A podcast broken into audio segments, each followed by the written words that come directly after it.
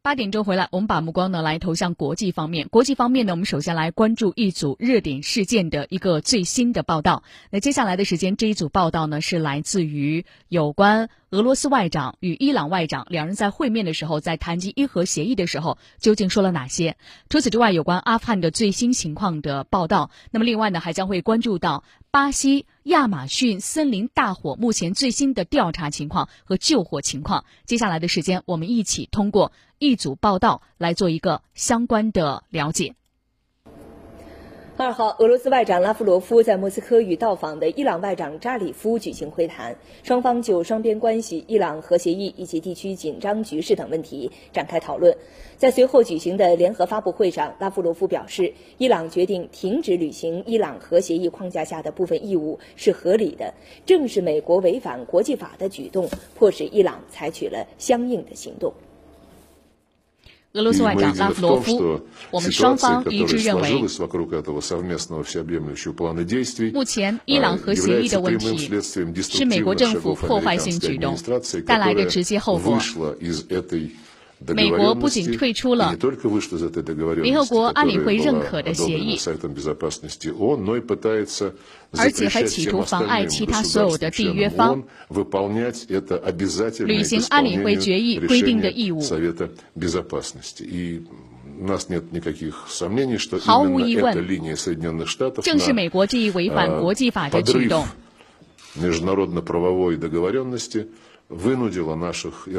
迫使伊朗方面暂停履行伊朗核协议的部分义务。伊朗外长扎里夫当天表示，俄罗斯是维护伊朗核协议的关键伙伴，而欧洲国家在这方面做得还不够。伊朗与俄罗斯在维护波斯湾地区安全稳定上的态度是一致的，伊朗方面也排除了修改伊朗核协议的可能性。扎里夫警告说，如果欧洲仍不履行伊朗核协议，那么伊朗削减履行对伊朗核协议义务的行动将在本周进入第三阶段。届时，伊朗将会迈出离开伊朗核协议的强大的一步。扎里夫在必要的情况下，如果欧洲国家到本月六号还没有履行他们对伊朗核协议的承诺，我们将执行第三个阶段的行动。伊朗所有减少履行伊朗核协议的行动都是可逆的。一旦欧洲国家做出相应的举措，伊朗可以随时回到伊朗核协议的框架内。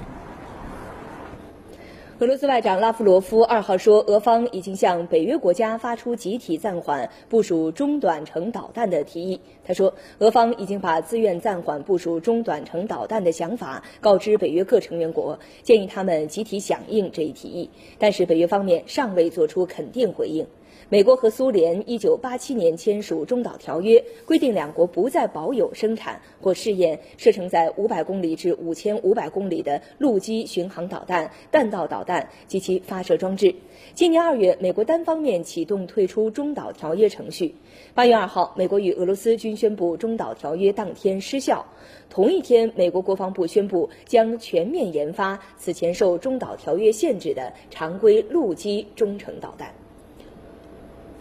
阿富汗总统发言人当地时间二号表示，美国政府阿富汗和解事务特别代表哈利勒扎德已经向阿富汗政府通报了美国和塔利班达成的和平协议草案的相关细节。阿富汗政府将研究这份草案，并随后提出意见。哈利勒扎德当地时间九月一号到访阿富汗首都喀布尔，并与包括阿富汗总统加尼在内的阿富汗政府高官会面。阿富汗总统发言人西迪克·西迪基二号在新闻发布会上表示，哈利勒扎德已经和阿富汗政府共享了美国和塔利班达成的协议草案的相关细节，阿富汗政府将会详细研究这份协议草案。So there was a very good discussion. 我们谈得很好，这是阿富汗总统发言人。现在阿富汗政府掌握了关于协议草案的所有细节。我们会仔细研究。我们将会从国家利益的角度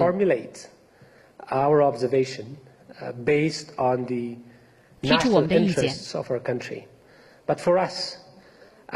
但是对于我们来说，真正实现和平的途径是结束暴力。以及和塔利班直接谈判。美国与塔利班代表在多哈举行的第九轮谈判上周末结束。哈利勒扎德当地时间二号在接受阿富汗黎明电视台专访时表示，美国和塔利班已经基本达成了协议，但这份协议草案要等到美国总统特朗普认可后才能成为最终协议。他在专访中说，根据这项协议草案，如果塔利班履行相关承诺，美国军队将在一百三十五天内从阿富汗五个基地撤出五千名士兵。从去年开始，美国和塔利班已经在卡塔尔首都多哈举行了九轮谈判，不过塔利班一直拒绝与阿富汗政府直接对话，认为其是美国的傀儡。美国曾多次尝试让塔利班和阿富汗政府直接谈判，但都没有成功。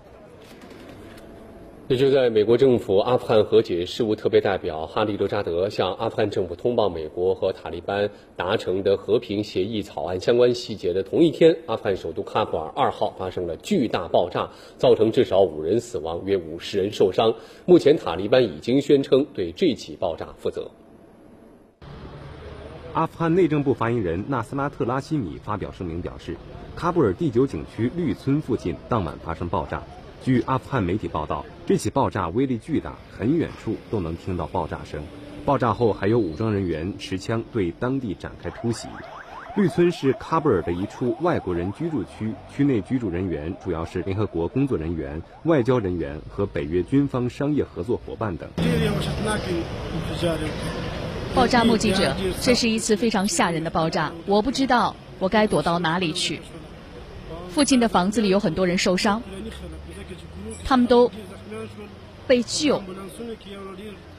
或者是被救护车、其他工具送去医院。对这起爆炸袭击负责，这是塔利班一天之内在阿富汗发动的第二次袭击事件。二号下午，塔利班在阿富汗北部昆都市省首府昆都市市制造一起自杀式袭击，造成至少六名警察死亡，十七人受伤。作为保护亚马孙雨林的先锋队，巴西环境军警直面破坏环境的犯罪分子实施取证与缉拿。近日，央视记者跟踪拍摄了巴西朗多尼亚州环境军警通过卫星锁定被破坏森林，并派遣地面人员展开调查的执法过程。我们一起来看记者发回的报道。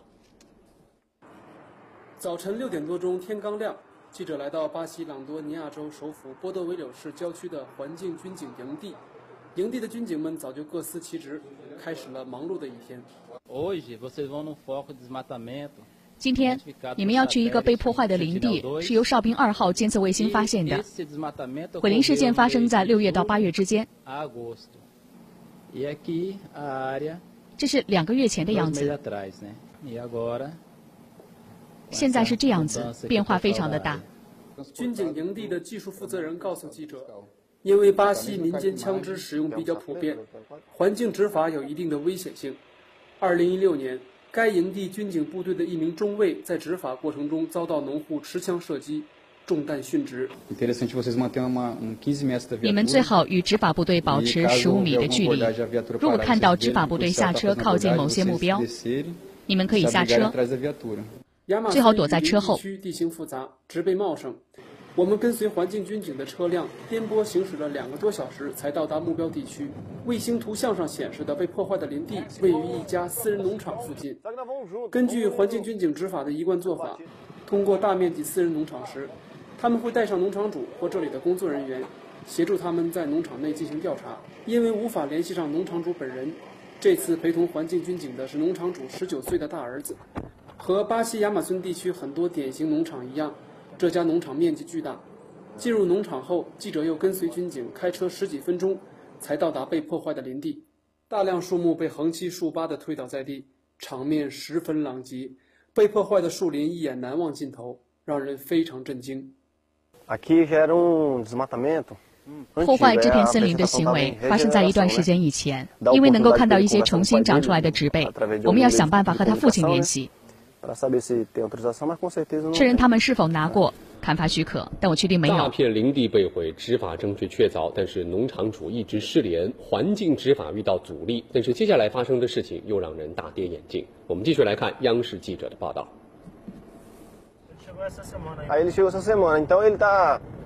这个年轻人说自己这星期刚刚到这里，正在想办法找他父亲。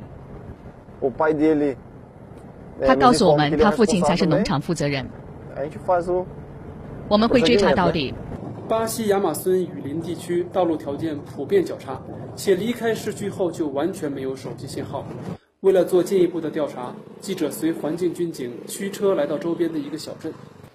我们现在来到一家小镇的餐馆里。之所以我们到这个小镇上来啊，是因为这里是整个这片区域当中唯一有信号能够和外界进行通讯的地方。现在，农场主的儿子正在配合环境执法军警寻找自己的父亲。年轻人似乎用尽了各种办法，都无法联系上自己的父亲。当环境军警要求他登录当地的农场注册系统时，他显得非常犹豫，但最终同意了军警的要求。于是，让所有人意想不到的事情发生了：农场注册系统显示，这个年轻人就是农场主，而他的父亲只是以工人身份登记在案。显然，他也不像之前所说的那样，这星期刚到农场。面对铁证如山，年轻人最终对未经授权破坏自然林地的犯罪事实供认不讳，并愿意接受处罚。我们对毁林行为开出了罚单，最终确认被损毁的自然林地面积达到一百二十四公顷，据此开出罚金总额。六十二万雷亚尔，大约合人民币一点零五万元。此案将于十二月十号举行听证会。迭戈军士告诉记者，当地法院将依据环境军警提供的证据，对农场相关负责人的刑事责任作出审判。朗多尼亚州环境发展厅将就判罚的具体执行方式作出安排。同时，如果被告人同意采取措施，努力恢复林地原貌，可与法院和环境发展厅签署协议。一定程度上减轻处罚。